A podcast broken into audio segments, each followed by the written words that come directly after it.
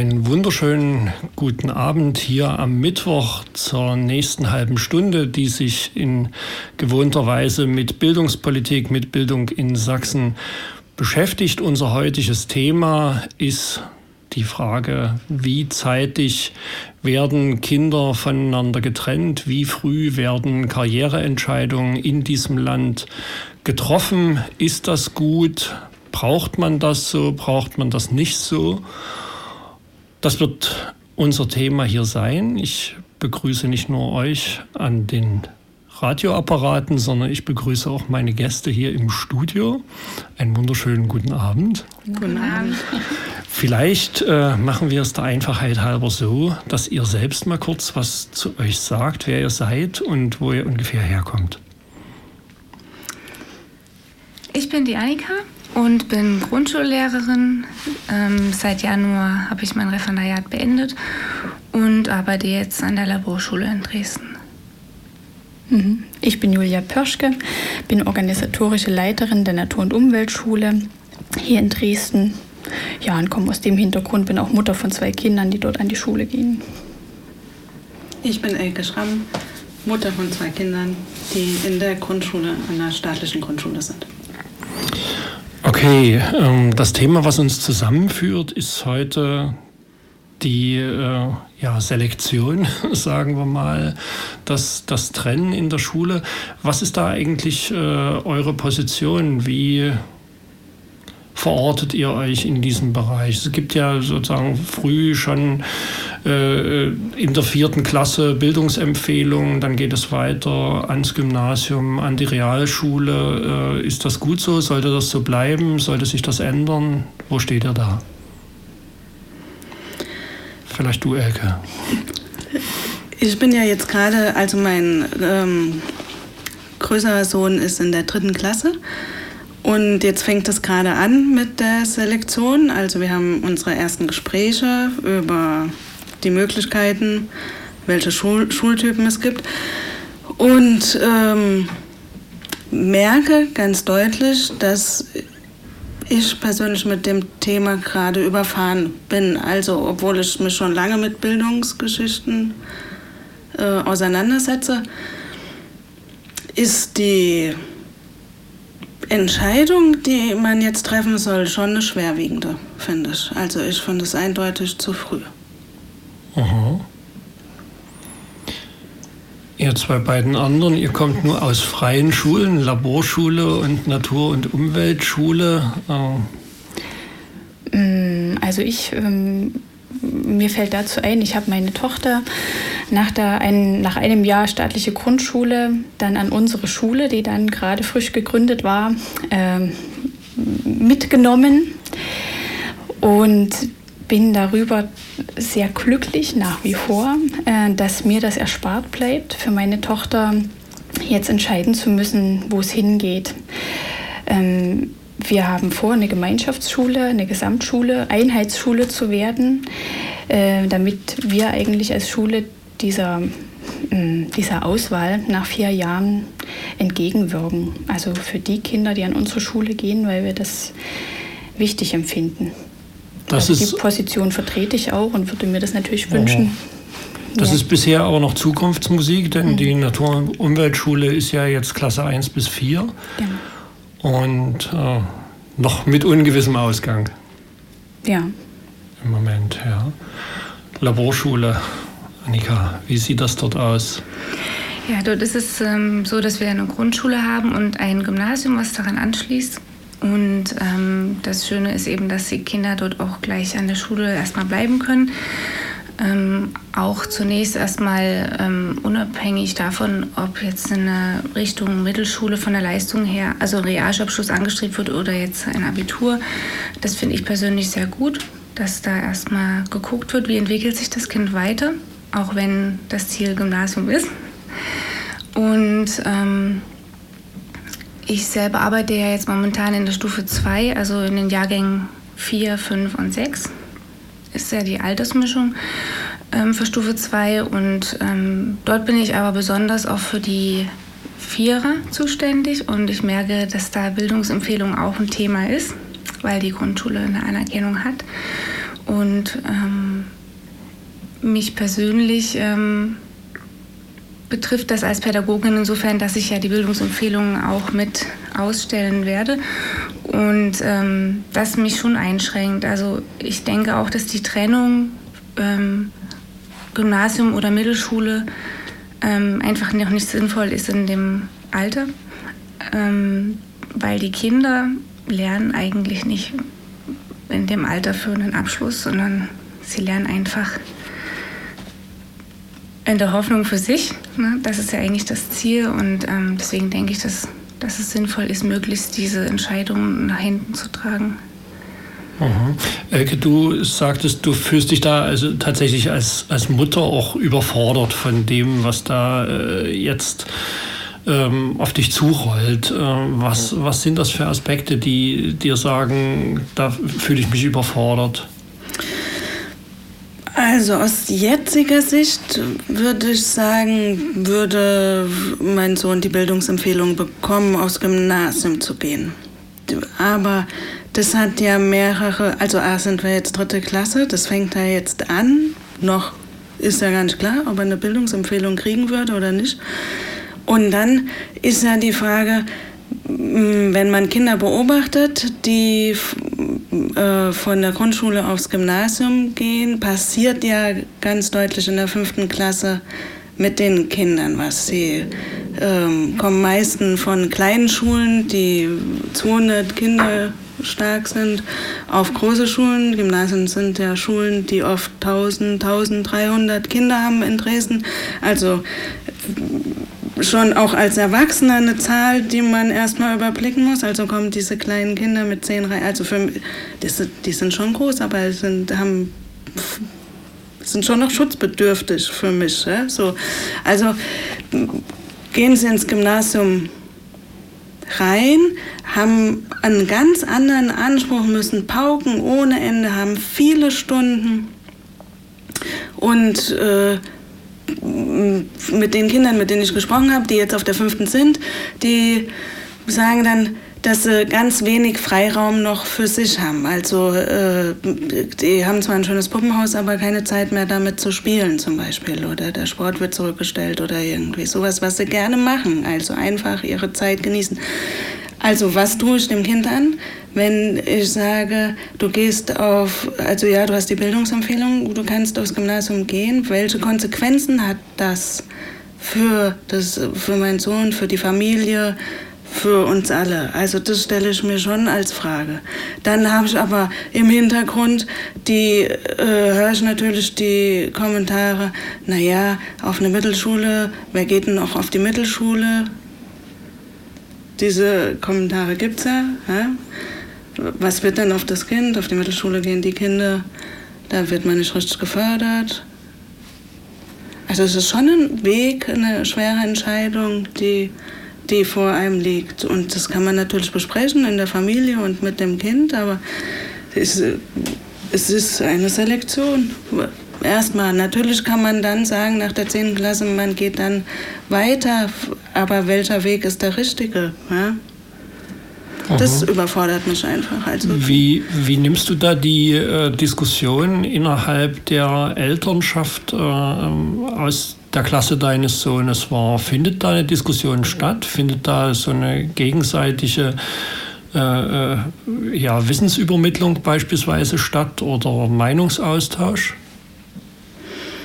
Für viele, für, also mm, für viele ist klar, wenn die Kinder eine Bildungsempfehlung haben, werden die aufs Gymnasium gehen. Da, diese Überlegung ist, äh, also das Kind geht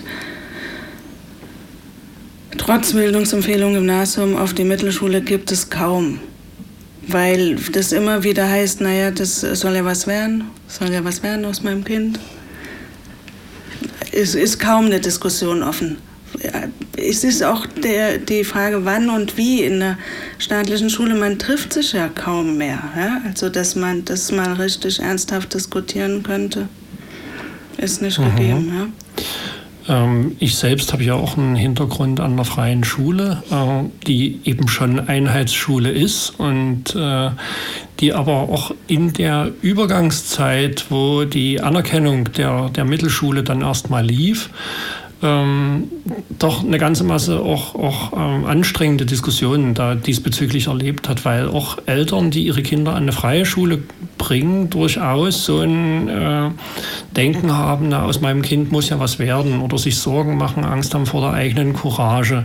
Äh, nehmt ihr das bei euch in den, die Laborschule ist ja genauso alt wie die FAS, zumindest más o menos. Die NOS ist sehr neu. Ähm, wie, wie, nehmt ihr das wahr? Gibt es da auch solche äh, Spannungen, die sich auf Bildungsempfehlungen beziehen? Also ich bin noch nicht so lange äh, an der Laborschule, deswegen kann ich dazu jetzt speziell gar nicht so viel sagen. Ähm, habe aber schon mitbekommen, dass nicht alle Eltern unbedingt diese Bildungsempfehlung haben wollen. Aber ähm, falls eben doch mal ein Wechsel stattfinden soll zu einer anderen Schule, das schon sinnvoll ist, erstmal zu tun. Deswegen wird es eben für alle auch durchgeführt.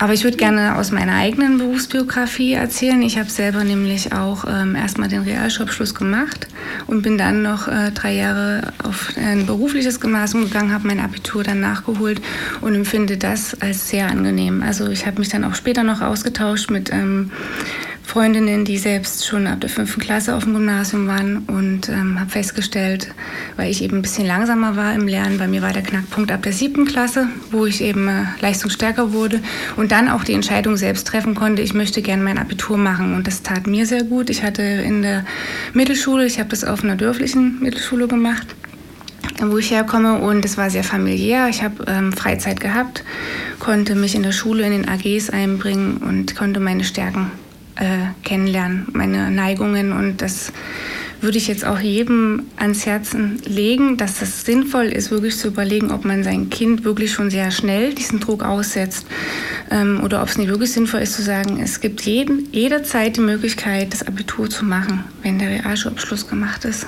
Das würde ich gerne an der Stelle sagen wollen. Oh. Das könnte ich aufgreifen. Also bei uns ähm, in dieser jungen Schule, ähm, die jetzt drei Jahre alt ist, ist jetzt gerade der dritte Jahrgang und die Eltern damit am Überlegen, wie geht es weiter mit ähm, den Bildungswegen ihrer Kinder. Wir haben uns äh, vor einiger Zeit ähm, ja auch nach einem nachdem wir das Meinungsbild der Elternschaft abgeholt haben, als Schulteam gemeinsam mit unserem Träger gegen die Beantragung der Anerkennung äh, ausgesprochen. Also wir werden keine Anerkennung für die Grundschule beantragen und somit auch keine Bildungsempfehlung äh, ausstellen können für unsere Kinder. Das haben wir unter anderem äh, so entschieden, weil wir freier arbeiten möchten nach äh, unserem eigenen Konzept und ähm, individueller mit den Kindern arbeiten wollen. Und wir möchten uns selber auch in unserer pädagogischen Arbeit nicht dem Druck aussetzen. Ähm, der Druck, den haben die Eltern trotzdem. Und ähm, den haben manche Eltern mehr und manche äh, Eltern weniger. Ähm, das ist, ähm, ist schon Thema bei uns auch in der Schule, weil es jetzt nun gerade wirklich den Jahrgang betrifft. Mhm. Nun ist ja das sächsische Bildungsgesetz da diesbezüglich relativ offen. Es gibt eigentlich Möglichkeiten, auch nach Klasse 6 umzusteigen auf äh, ein Gymnasium oder auch andersrum in die Mittelschule zu wechseln. Es ist auch nach der achten Klasse prinzipiell möglich und es ist generell auch ein Übergang zum Gymnasium nach der zehnten Klasse Ausbildung möglich. Wie äh, gut ist die, ähm, wie gut wird das eigentlich in so einer staatlichen Schule kommuniziert oder jetzt in deiner konkreten Schule, Elke? Äh, hast du den Eindruck, dass die Eltern das erfahren und auch verstehen und mit dem Herzen annehmen können? Jetzt mal so. Wir hatten eine Informationsveranstaltung, wo sich drei, also die, ein Gymnasium, eine Oberschule und ein berufliches Gymnasium, das dann danach, nach der Oberschule anfängt, vorgestellt hat. Und da wurde von der Oberschule, also der Mittelschule, wie sich das nennt, ähm, deutlich gemacht, dass es diese Bildungsempfehlung nach der sechsten Klasse nochmal gibt, die auch immer mal wieder ausgesprochen wird, aber die Schüler eigentlich in der Regel nicht wechseln. Wenn die, ähm, das sind meistens dann Schüler, die sowieso mit einer Bildungsempfehlung kommen, so sagen die. Also so wurde es uns dort erzählt. Und die bekommen dann wieder eine Bildungsempfehlung, aber die bleiben auf der Mittelschule. Was die danach machen, das kann ich jetzt natürlich auch nicht beantworten, ob die danach weitergehen. Dass nach der 10. noch weitergegangen werden kann auf dem Gymnasium, das ist, glaube ich, bekannt. Aber ich bin mir gar nicht so sicher, inwieweit man da jetzt schon denkt über die Alternativen, weil das sind ja doch fünf Jahre, die ins Land gehen. Vier Jahre sind sie ja nur, oder es sind sogar sechs Jahre, sechs Jahre auf der Mittelschule. Richtig? Ja, genau, Aha. sechs Jahre. Und vier Jahre sind sie ja nur, sind, also sie sind ja einen viel kleineren Teil jetzt gegangen und es ist noch so ein langer Weg, den sie gehen müssen bis dann die Zehnte beendet ist. Also ich persönlich mache mir jetzt noch keine Gedanken, wie der Weg dann nach der Zehnten aussehen könnte für die, weil aber für, für viele Eltern scheint das genau ein Knackpunkt zu sein, dass sie sich Sorgen machen über die, äh, um die Zukunft ihrer Kinder, dass die irgendwie einen sinnvollen Start ins Berufsleben bekommen, wo ich ja persönlich auch äh, noch mal ganz anders skeptisch bin, wie gut der Start in ein Berufsleben, egal mit welchem Abschluss wird. Aber das scheint für viele ein ganz schönes Motiv zu sein, da schon in der Klasse 4 auch eine ganze Menge äh, Druck auszuüben, beispielsweise auf ihre Kinder, äh, damit die Kinder die Bildungsempfehlung schaffen. Also das sind so Fälle, die mir durchaus bekannt sind. Das glaube ich auch. Also weil wir jetzt mal so ganz aus Muttersicht einen guten Weg wünscht man ja sein Kind auf jeden Fall. Also und ähm, Also äh, man bildet sich vielleicht ein oder auch ich bilde mir manchmal ein, dass mit ähm, einem höheren Schulabschluss der Weg leichter gemacht wird. Ist, man äh, sitzt in so einer Mühle drin. Mein Kopf sagt mir oft, Hauptsache, sie werden nicht krank in ihrem Schulleben, weil sie so einen Druck haben. Das ist ja der viel wichtigere Weg eigentlich. Aber auf was achten Firmen, wenn, oder so, ja, auf was achten Firmen schon, wenn, wenn man sich heute bewirbt? Das ist ein Zeugnis. Da kann aber ein sehr guter Realschulabschluss ähm, auch mehr bewirken als ein Abitur, wo man die Lernmotivation verloren hat und eigentlich nur im Durchschnitt durchgekommen ist. Hm. Das ist nie selten, ja. Ja, was machen wir damit? Äh, die, ähm, also wir, wir haben jetzt sozusagen zum einen ein, ein System, was vom Standard her schon mit Bildungsempfehlungen in Klasse 4 arbeitet und dort äh, irgendwie die Trennung vornimmt in die guten, gesellschaftlich hoch anerkannten Gymnasiasten. Äh, und die etwas weniger hoch angesehenen, obwohl Sonntagsreden immer wieder auf was anderes abheben und sagen, ja, mit einem Realschulabschluss, der ist ja gar nicht so doof. Äh, aber die gesellschaftliche Wertschätzung ist einigermaßen gering dafür. Jetzt wahrscheinlich weniger aus dem Businessbereich oder auch aus dem politischen Bereich als aus der aus der Elterngeneration. Einfach, äh, du hast sowas gebracht, du hast studiert.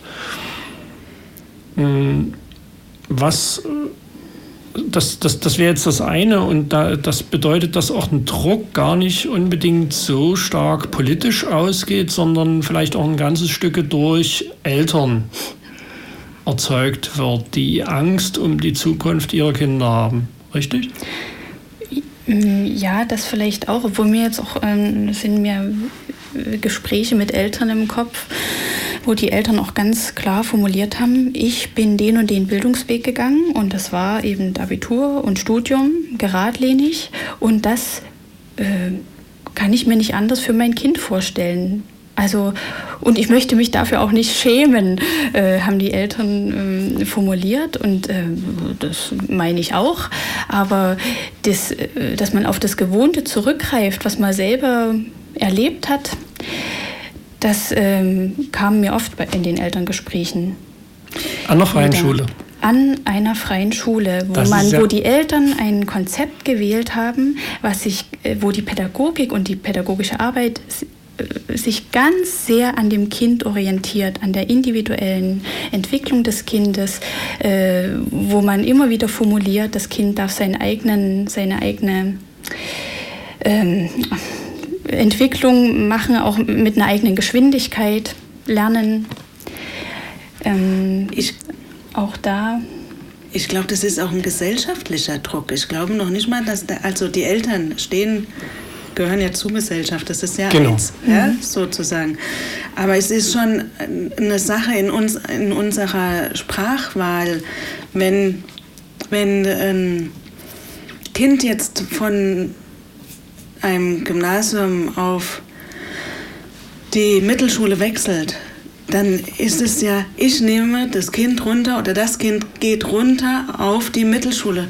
Die, diese, es geht auf das Gymnasium und es geht runter in die Mittelschule. Also es ist gesellschaftlich schon diese Klassifikation, Gymnas also die Gymnasialkinder hoch anerkannt, Abiturienten sind äh, Leistungsträger in der Gesellschaft, könnte man sagen.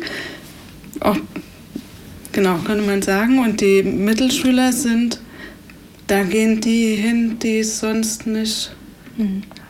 schaffen. Und die Trennung ist deutlich zu früh, um nochmal zum Ausgang zurückzukommen aus meiner Sicht, weil man ja auch gar nicht weiß, in welche Richtung entwickelt sich das Kind. Also ich kann von einem neunjährigen Kind nicht sagen, ob das später mal Handwerker werden will oder Bäcker mhm. oder Musiker oder Chirurg. Ich habe keine Idee zu dem Lebensentwurf. Ich würde da noch eins draufsetzen. Ich bin in sehr vielen verschiedenen Firmen unterwegs und äh, nach meinem Wissensstand ist es ja so, dass unter den äh, Abiturienten, vor allem die Abiturientinnen, die sind, die mit super Noten abschließen, während äh, dann der, der gesellschaftliche Overhead ja eigentlich eher aus den Pratzen besteht, ne? aus denen, die eigentlich ihre Schulzeit äh, als Versager vertan haben.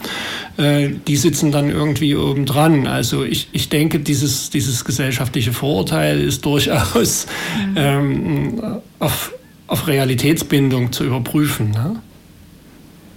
Mhm. Gut, da haben wir jetzt eins reingetan. Ähm, wie, wie schrecklich ist denn jetzt Gymnasium? Also äh, wir, wir haben jetzt darüber gesprochen, okay, äh, äh, gymnasiale Bildung ist, geht mit einem ziemlich großen Druck einher. Äh, und, und das ist so eine Befürchtung, die äh, versucht wird zu sagen, okay, das wollen wir für die Kinder unter Umständen nicht. Oder ist das nicht das Argument? Also ähm, was mir auch aufgefallen ist, in der Grundschule versuchen wir ja, also auch an der staatlichen Grundschule, schon möglichst das selbstständige Lernen bei den Kindern ähm, zu ermöglichen. Ich, also an den staatlichen Grundschulen, wo ich schon tätig war, haben wir möglichst auf schon selbstständiges Lernen hingearbeitet. Und, und wenn man dann hört, wie das Lernen am Gymnasium stattfindet, ähm, klingt das wirklich wie ein Rückschritt. Ne? Dass das wieder, sind wieder Vorgaben. Man hat bis zu dem und dem Zeitpunkt genau das und das zu lernen und möglichst mit nur einer Antwort, die eben stimmt und die andere Antwort ist dann, wird dann eben nicht nochmal hinterfragt. Ne? Mhm. Und ähm, ich denke, dass wir da auch ein Stück weit ähm, am Gymnasium kaputt machen können, was in den Grundschulen eventuell auch, weil die schon ein bisschen mehr im reformerischen Ansatz arbeiten, auch schon vorbereiten. Also ich denke, dass Gymnasien da auch noch ein bisschen mehr nachziehen können und an dem anknüpfen, was vorbereitet wird. Ja, was ist, was ist die, die, das, das Argument gegen die Selektion? Ist das Argument, dass äh, eine, eine Überforderung stattfindet oder ist die, das Argument eher, dass die Kinder beisammen bleiben sollten, dass man das so früh nicht entscheiden kann? Oder? Also zum einen würde ich sagen, dass die Kinder in dem Alter noch nicht äh, unbedingt in der Reife sind, um einzuschätzen, äh, welcher, welchen, welcher Bildungs Bildungsweg dem Kind liegen würde. Also das sehe ich jetzt bei den Drittklässlern, die bald in die vierte Klasse kommen. Äh, gut, da ist jetzt noch ein Jahr, wo sich äh, da auch noch was, also wo sich ja mit Sicherheit noch viel tun wird. Aber äh, wo manche Eltern klar sagen, mein Kind soll auf das Gymnasium gehen und die Pädagogen durchaus ähm, da auch ähm, ja, Gegenargumente haben in der äh, Konzentrationsfähigkeit des Kindes, in der Selbstorganisation des Lernens des Kindes. Äh, und ich denke, dass da einige Jahre den Kindern unheimlich viel bringen würden.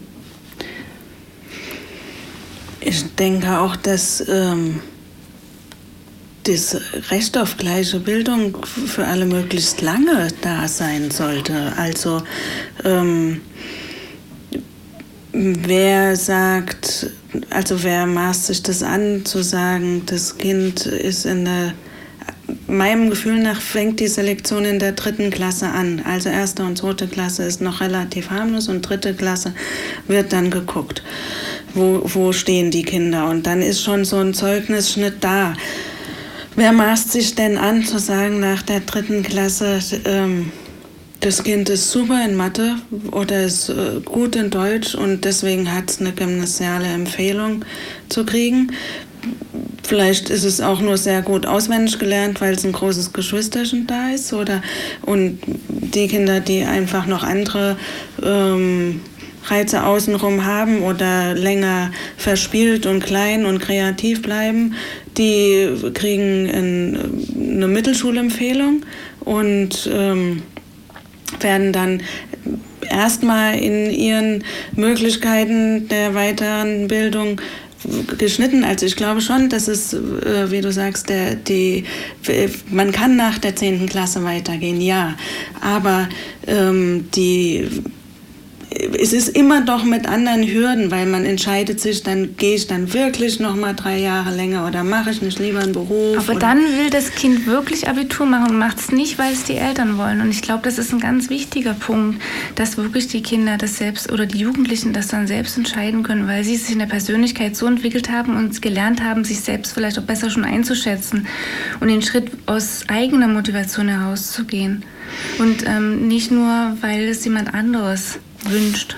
Von der anderen Seite könnte ich auch mir vorstellen, was tun wir den Kindern an, denen, die wir sagen, die kriegen eine Bildungsempfehlung, weil jetzt das, die Pushung von zu Hause groß genug war, die gehen aufs Gymnasium, haben fünfte und sechste Klasse einen totalen Druck, weil sie in der sechsten Klasse nochmal der Bildungsempfehlung ausgesetzt werden und gehen dann auf eine andere Schule wieder, weil sie gesagt bekommen, sie können das jetzt das Niveau auf dem Gymnasium nicht halten. Was passiert mit den Kindern? Wie sieht äh, in ihre Selbst, ihr Selbstbewusstsein aus? Dann, wenn, wenn zuerst die Eltern alles dran gesetzt haben, äh, aufs Gymnasium zu kriegen und dann runter. Also ich halte es eindeutig für zu früh.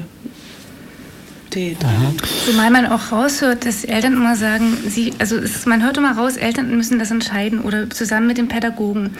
Ähm, und ich glaube, das ist schon diese falsche Herangehensweise, wenn wir so früh ähm, schon trennen wollen, dass das dann, weil die Kinder das eben noch nicht können, dass es dann unsere Aufgabe wird und wir das aber genauso wenig können, weil wir auch noch nicht wissen, was aus dem Kind da noch sich entwickelt. Und das ist eigentlich wirklich auch ein Hauptargument dagegen, schon wirklich so früh diese Entscheidung treffen zu müssen. Mhm. Für mich wäre jetzt die Frage noch äh, ein Stück das, das Argument derer, die sich für so eine Selektion, für das dreigliedrige Schulsystem äh, in Sachsen aussprechen. Es gibt ja Alternativen dazu. Es gibt ja Gesamtschulen, es gibt Einheitsschulkonzepte, äh, ist schon angesprochen worden. Und da gibt es Länder, die dort durchaus sehr gut damit fahren und die auch bei diesen von mir nicht besonders hochgeschätzten PISA-Tests gar nicht so übel abschneiden äh, mit einem Gesamtschulunterricht. Und wir hatten, äh, aber das, das Argument bleibt da immer, äh, frühzeitige Zuchtwahl ermöglicht die Produktion besseres äh, Humanmaterials so für, für die Wirtschaft oder für die Wissenschaft und so weiter. Exzellenzinitiativen und so weiter, das setzt sich ja dann fort im, im, im weiteren Leben. Ähm, was könnte man tun, um äh, deutlich zu machen, dass äh, nicht unbedingt ein, dass das das Lernen nicht unbedingt besser funktioniert, wenn man die Leute auseinanderteilt. Also wir haben ja jetzt vor ein paar Wochen habe ich hier äh, Frau Grüttner da gehabt, die äh, im Landeselternrat sich um die Frage von Kindern mit besonderem Förderbedarf kümmert, um die Frage der Inklusion. Ein Totalversagen für Sachsen zunächst mal. Äh, äh wo, wo, man sagen muss, in den freien Schulen funktioniert es ja einigermaßen gut, dass Menschen mit sehr, sehr unterschiedlichen äh, äh, Basisvoraussetzungen gemeinsam in einem Raum irgendwie lernen und doch sehr individuell lernen.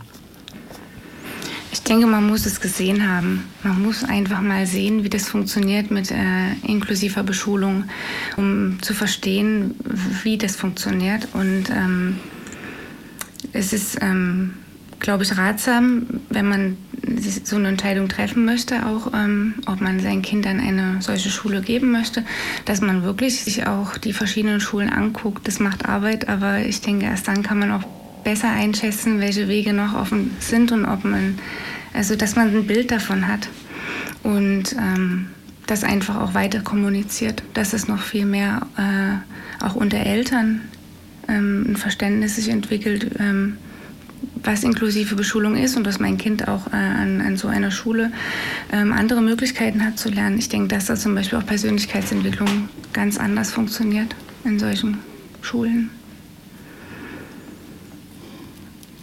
Also mir ist noch so das Wort einer Mutter im Ohr, ach, ich habe Vertrauen äh, ich erlebe meine Kinder, wie glücklich die sind, wie, was die alles äh, wissen und was die nach Hause bringen an Wissen, was sie in der Schule erworben haben. Äh, und ich, ich sehe das ähm, und ich habe vollstes Vertrauen in die Entwicklung meiner Kinder. Und ähm, ja, ich, also ich kann da gar nicht mehr dazu sagen, weil Vertrauen kann man auch niemandem verordnen. Aber Vertrauen in die Entwicklung der Kinder, also das, das würde für mich jetzt an, an erster oder an einer der ersten Stellen stehen. Für die Eltern mhm. auch. Das kann, kann man nicht verordnen, aber es ist so ein Appell vielleicht oder auch so aus eigener Erfahrung und aus eigenem Gefühl. Das ist auch eine Haltung, glaube ja. ich schon. Und diese Haltung sieht man aber genau, wenn man sich sowas mal anschaut vor ja, Ort. Das stimmt. Ich. Weil das wird dort gelebt und alles, was gelebt wird, kann man dort live sehen. Und erspüren. Ja, genau.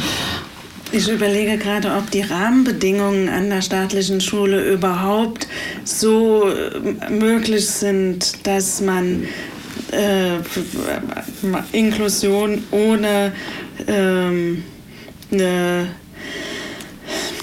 eine Weiterführung von längerer Zeit. Also wenn ich mir überlege, wie ist denn eine Grundschule angelegt, das ist auch irgendwie, denke ich manchmal so ein bisschen ein Durchgang, also vom Kindergarten in die weiterführende Schule. Wir bringen sie jetzt alle auf den Nenner und die wir nie auf den Nenner gebracht haben, die sortieren wir in die Krüppchen, dass sie, dass sie dann weiter geformt werden können. Also jetzt mal so irgendwie. Ähm, ich glaube, dass die, wenn, wenn ich jetzt an die Klassenräume und die Situation in der Schule denke, dass äh, die äh, so vollgestopft sind zurzeit, die Grundschulen, dass da von individueller Annahme gar keine Rede sein kann. Dein Gesichtsausdruck sagt, da fehlt alles das sieht man jetzt nicht. Ja, was kann sich an den Rahmenbedingungen ändern? Wir sind ja in, dem, äh, in der Situation, dass wir demnächst hier irgendwie Landtagswahlen in Sachsen haben und wir haben durch ein Normkontrollverfahren, was im letzten Jahr zu Ungunsten des Staates ausgegangen ist, im November den Zwang, dass dieses äh, Kultusministerium ein neues äh, Schulgesetz vorlegen muss. Und da versuchen wir so ein Stückchen, äh, das muss bis Ende 2015 sein. Und ich denke, wir sind ein ganzes Stück durch die, durch die Kombination dieser zwei Termine äh, in der Situation zu sagen, wir können da eigentlich auch ein bisschen Wünsch dir was machen. Also wo könnte ähm, jetzt mal, ich, ich glaube nicht, dass man in Sachsen das Thema dreigliedriges Schulsystem vom Tisch bekommt. Da bin ich sehr skeptisch ähm, weiß ich zu viel davon. Ne? Aber was kann, was kann über diese ja schon Öffnungsklauseln, dass man sagt, okay, Kinder können, es gibt die Orientierungsstufe 5 und 6, danach können Kinder auch wechseln. Äh, könnte, sollte man fordern, dass die Grundschule generell bis Klasse 6 durchgezogen wird? Oder reicht das? Reicht das nicht? Zu DDR-Zeiten gab es eine Trennung üblicherweise nach der Klasse 8 auf die damals erweiterte Oberschule, hieß das, glaube ich, ne? Äh, sind sowas sinnvolle Maßnahmen aus eurer Perspektive oder wo, wo wäre der, der Zugriffspunkt? Also wenn ich jetzt bei Wünsch dir was wäre, würde ich das wahrscheinlich aus heutiger Sicht auf die Klasse 8 ziehen. Ich bin jetzt nicht ins... Also ich bin auch ein Kind, das nach der vierten getrennt worden ist, aber ähm, also, na, wenn bei Wünsch dir was auf Klasse 8 und Altersmischung und kleinere Gruppen und und gemischt. Wir waren jetzt gerade bei Wünsch dir. Ja, ja. Das also Klasse 6 wäre ja schon mal schön, um einen Anfang zu machen, weil äh, eben, ob man die Dreigliedrigkeit wegkriegt, die ist ja in Frage zu stellen. Aber ähm, umso länger sie zusammen gehen könnten, die Kinder, und ihren eigenen Weg finden könnten, bevor sie sich entscheiden würden, was sie machen in Zukunft, wäre es ja schöner. Also mein Wunsch dir was ist, also ist vor allem, ähm, dass ich mir ähm, wünschen würde, die Noten, dass sie nicht so frühzeitig einsetzen. Da ich denke, dass ähm, die Schüler ähm, leistungsorientiert lernen und zu einem bestimmten Zeitpunkt alle an eine gleiche ähm, Leistungsebene gebracht werden wollen. Das funktioniert nicht, wenn man inklusiv lernen möchte. Und ähm, deswegen Noten sind äh, erstmal ein großes Hindernis, damit umzugehen, denke ich. Dass ähm, die Schüler länger in einer Klasse lernen, finde ich auch sehr sinnvoll, weil auch so das soziale Miteinander viel mehr wachsen kann auch gerade mit, dieser Verschiedenartigkeit. Ähm, und ähm, was würde ich mir noch wünschen? Ähm, genau, ich bin ja nun erst ähm, mit dem Referendariat fertig geworden. Ich würde mir vor allem auch wünschen, dass in der, in der Ausbildung da einfach auch noch mehr schon, also in der Ausbildung der Lehrer noch viel mehr sowas kommuniziert wird. Ähm, nicht nur ähm, anreißen, diese Themen. Also man sieht natürlich noch nicht viel in der Praxis und das ist immer schwierig. Dann der erste ähm, fertige Lehrer zu sein, sage ich mal, der dann Inklusion probiert. Das ist, äh, wird unsere Generation sein, die das wahrscheinlich erstmal ausprobiert und ähm, wo das noch ein bisschen mehr ähm, zunehmen wird. Aber die Ausbildung fehlt einfach auch noch ein Stück weit, dass man auch diese Haltung einnimmt. Inklusion ist eigentlich auch was, was im Kopf beginnt und ähm, erfordert auch Mut, weil wir es noch nicht so sehr kennen und sehen. Du wünschst dir natürlich vor allem erst einmal, dass eure Schule bis Klasse 10 geht? das wünsche ich mir auf alle Fälle. Also äh, bei Wünsch dir was, äh, bei der Neuschreibung des Gesetzes für Schulen in freier Trägerschaft, da würde ich mir wünschen, dass die Wartefrist äh, kürzer gemacht wird und dass wir als ähm, gleichwertige Bildungseinrichtungen wahrgenommen werden. Ähm, auch von den Behörden. Ob das das Gesetz nun ähm, hervorbringen kann, aber also wir leisten gute Arbeit und ich möchte mir auch das Recht als freie Schule rausnehmen oder als Bildungseinrichtung, dass ich Dinge ausprobieren kann und entwickeln kann und neu denken kann und dass das, ähm, ich möchte damit auch äh, andere bereichern. Also ich bin da gerne bereit zu teilen und äh, wenn da ein guter Austausch stattfinden würde, zwischen freien und staatlichen Schulen, wenn die gleichberechtigt ohne Konkurrenzdenken nebeneinander stehen könnten. Mhm. Das, also das fände ich, oh ja, das wäre eine tolle Vision. Das wäre auch sicher sehr hilfreich, auch für die staatlichen Schulen, die dann auch in die Richtung äh, sich orientieren müssen. Allein schon, weil es ja auch jetzt gesetzt werden soll. Ne?